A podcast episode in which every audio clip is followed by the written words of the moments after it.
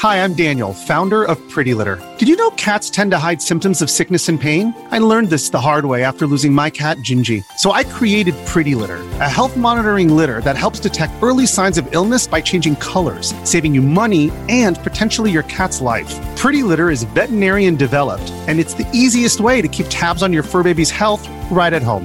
Go to prettylitter.com and use code SPOTIFY for 20% off your first order and a free cat toy. Terms and conditions apply. See site for details.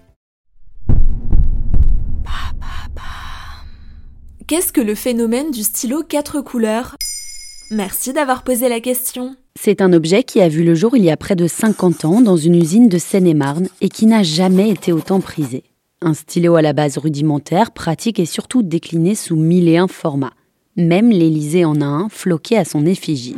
Un objet courant et pourtant, depuis environ deux ans, il fait l'objet de vols, d'échanges, de collections dans les collèges et lycées français. Le fameux stylo à quatre couleurs de la marque Bic. Mais quel est le problème? Depuis deux ans, il fait l'objet de convoitises à tel point que dans certains établissements, des professeurs ont carrément décidé de l'interdire. Dans un article de janvier 2020 d'un de nos confrères sur Slate, Thomas Messias, journaliste et lui-même enseignant, il raconte l'histoire d'Hichem, élève en première STMG, dont le quatre couleurs faisait constamment l'objet de vols.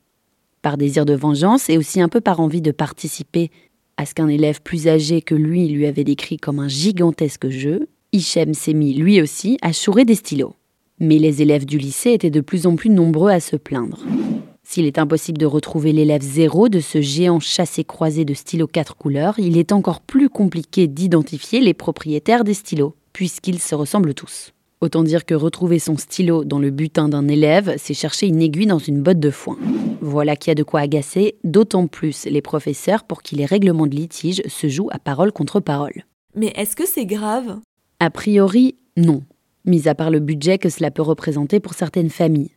En revanche, selon une CPE d'un collège du Calvados, interrogée dans l'article de Thomas Messias, le stylo est devenu une monnaie d'échange. Dans son lycée, certains élèves avaient accès aux toilettes à la seule condition de pouvoir présenter au moins 5 stylos quatre couleurs. D'autres se lançaient des concours entre eux avec à la clé du plus grand détenteur de stylos une manette de Switch et un jeu. Les professeurs parlent d'une source de jeu, mais aussi de conflits. Et alors, qu'a fait le corps enseignant? Certaines écoles ont signifié l'interdiction du stylo dans un courrier aux parents. La CPE dans le Calvados parle d'une situation lunaire, interprétée comme un canular par les parents.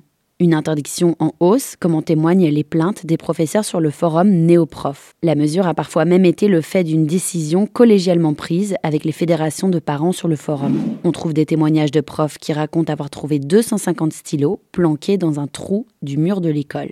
Par ailleurs, il convient de rappeler que les professeurs ne sont pas censés créer leur propre règlement d'ordre intérieur et que seul un officier de police est en droit de fouiller le sac d'un élève.